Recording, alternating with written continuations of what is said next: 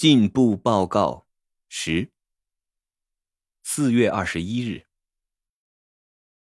我想出一个新方法来设定面包店的揉面机，可以加快生产速度。唐纳先生说，这可以让他节省劳动成本，并且提高获利。他给了我五十元的红利，而且每周加薪十元。我想请乔卡普和弗兰克赖利出去吃中饭庆祝。但乔说他得去帮太太买东西，弗兰克说他要和表弟一起去吃中饭。我猜想他们需要一段时间才能适应我的改变。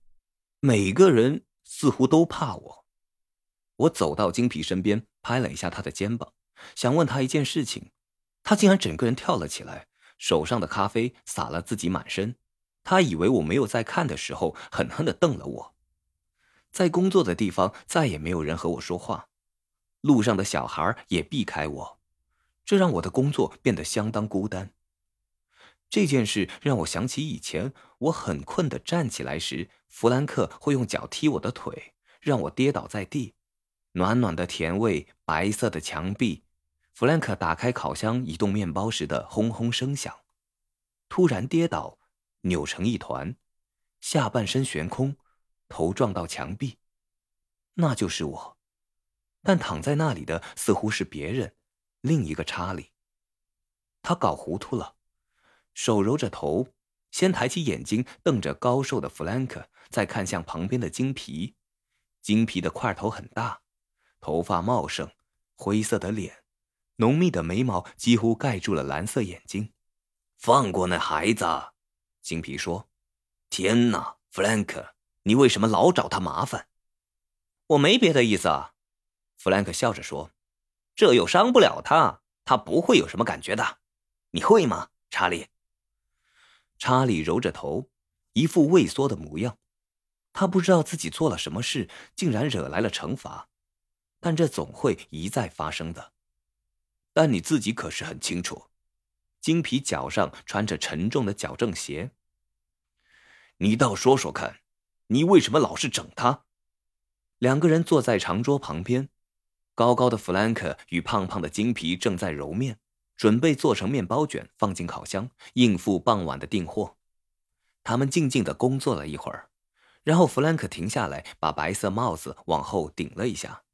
“嘿，金皮，你想查理能学会烤面包卷吗？”金皮的手肘倚在工作桌上，“你为什么就不能放过他？”“不，我是说真的，金皮，不是开玩笑。”我打赌他能学会做面包卷这种简单的事。金皮似乎对这个主意有了兴趣，他转身注视查理：“也许你可以学一点。”“嘿，查理，过来一下。”查理就像平常一样，有人在谈论他的时候，总是低着头看着自己的鞋带。他知道怎么穿鞋带和打结，他可能会做面包卷，也有可能学会捣卷、旋转面团。然后做成小圆形。弗兰克不太确定的看着他。也许我们不该试，金皮。或许这是不对的。如果一个蠢蛋学不来，也许我们就不该教他任何事情。这件事交给我。金皮现在接下了弗兰克的点子。我想他可能学得来。听着，查理，你想学点什么东西吗？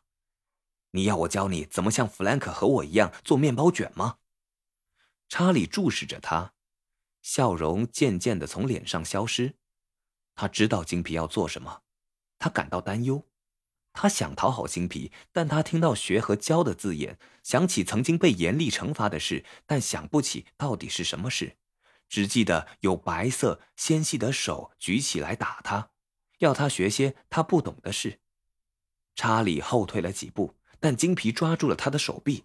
“嘿，孩子。”放轻松，我们不会打你的。你看他抖得整个人都快散掉了。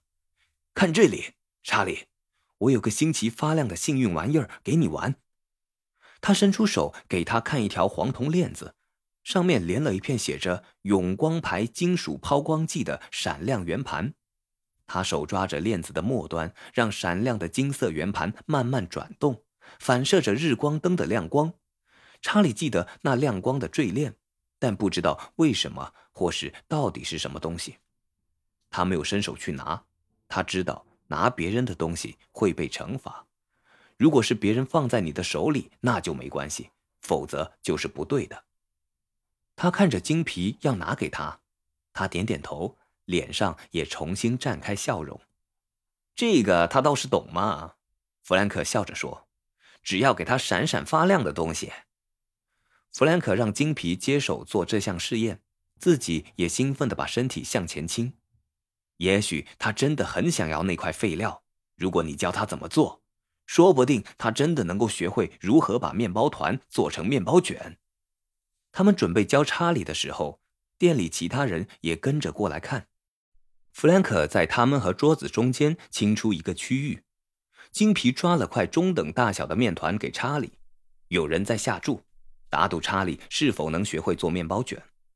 金皮说：“仔细看我们做。”然后他把坠链放在桌子查理能够看得到的地方，仔细看，照我们的每个动作去做。如果你学会了怎么做面包卷，这个闪亮的幸运符就是你的了。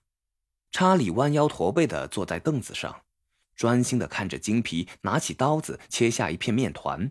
他注视金皮的每个动作，看到他先把面团擀平铺成了长条状，然后断开，再揉成一团，放下来后撒上一些面粉。现在看着我做，弗兰克说。他重复金皮的做法，但查理却混淆了，两个人的动作有些差异。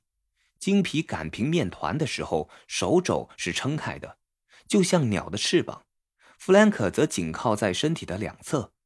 金皮揉面时，两手拇指和其他指头靠在一起，弗兰克却是用手掌去压的，拇指和其他手指是分开的。查理太过担心这些细节，以致金皮说：“好，换你试试看。”时，他根本动不了。查理摇摇头。查理。我再慢慢做一次，这回你看着我的每个动作，我做一步，你做一步，好吗？但要记住每一个步骤，这样你待会才能自己做一次。现在先这样做。查理揉着眉头看向金皮，抓下一块面团，然后揉成了面球。他迟疑了一下，跟着拿起刀子切下一片面团，放在桌子中央，慢慢的。他和金皮一样，展开手肘，也把面团揉成了球状。他从自己的手望向金皮的手，小心的让自己的手指姿势和金皮一样，拇指和其他指头靠得紧紧的，略成环状。他必须做对，照金皮的要求方式去做。他心里有个声音在回响，告诉他要做对，这样他们就会喜欢你。他希望金皮和弗兰克都能喜欢他。金皮把面团揉成面球后，他退后一步站着，查理也照着做。嘿，太棒了，弗兰克，看到没？他做成面球了。弗兰克点点头微笑。查理松了口气，他的身体一直紧张的发抖，他不太习惯这罕有的成就。好，现在我们来做面包卷。金皮说。查理笨拙的，但很小心的跟着金皮的每个动作。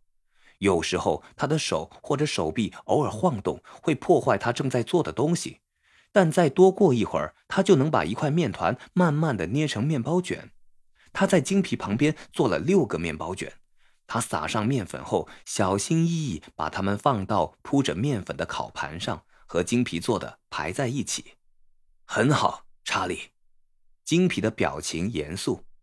现在你自己做给我们看。要记得从头开始的每个步骤。好，现在开始。查理望着厚厚的大堆面团，再看看金皮交到他手上的刀子，立刻又恐慌起来。他第一步该做什么？手应该怎么放？还有指头呢？他要怎么揉面团？一千个混乱的念头同时在他的心里爆开来，他只能呆站在那里微笑。他想要做。想要让弗兰克和金皮高兴、喜欢他，同时拿到金皮答应送给他的那个幸运玩意儿。他在桌上把那块柔滑沉重的面团转来转去，就是不知道该如何下手。他没办法切下去，因为他知道他做不出来。他会害怕。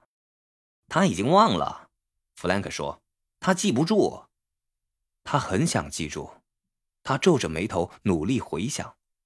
起初，你必须先切下一块面团，然后把它揉成一个球。但要怎么变成像烤盘上的面包卷呢？这是另外一回事。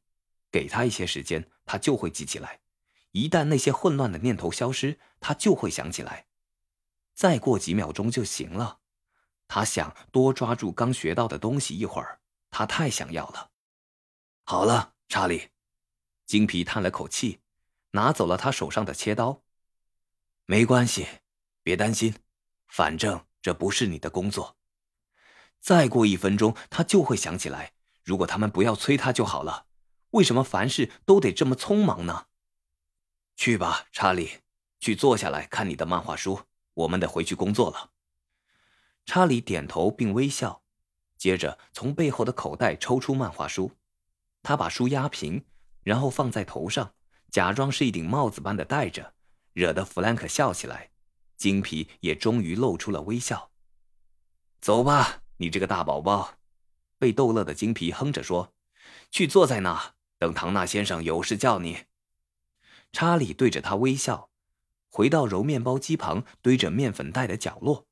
他喜欢盘腿坐在地板上，靠着面粉袋看漫画书里的图画。他开始翻页时。突然有种想哭的感觉，却不知道是为什么。有什么好悲伤的呢？模糊的云雾来了又散。现在他期待的是漫画书中精美的彩色图画带来的快乐。这本书他已经看过三四十次了。他知道漫画书中的所有人物，因为他一次又一次的问过他们名字，几乎问过每个他遇到的人。他也知道人物上方那些白色气球里的奇怪字母和字代表着他们正在说的话。如果能够读懂气球里的字，该有多好啊！如果他们给他足够的时间，只要他们不要催他催得太急，他就会学起来。可是大家没有时间。查理盘起腿，打开漫画书的第一页，蝙蝠侠和罗宾正在抓一条长绳子，摆荡到建筑物的另一头。他决定，总有一天他要读书，到那时候他就会读懂故事。他感觉肩膀上有一只手，他抬头看，金皮伸出手上拿的黄铜圆盘和链子，让链子旋转缠绕，照射着光芒。拿去，他粗暴地说，然后把东西丢到查理的怀里，跛着脚离开了。我以前从未想过这件事。他能这样做真好，但为什么呢？反正，这就是我记得当时的情景，比我以前经历过的任何事情都要清晰完整，有点像在清晨光线还灰蒙蒙的时候，从厨房的窗户往外张望一样。从那时候到现在，我已经经历了很大的改变，这一切都得归功于斯特劳斯医生和尼姆教授，以及比克曼大学的其他人。但弗兰克和金皮看到我现在的改变后，会有什么样的想法和感觉呢？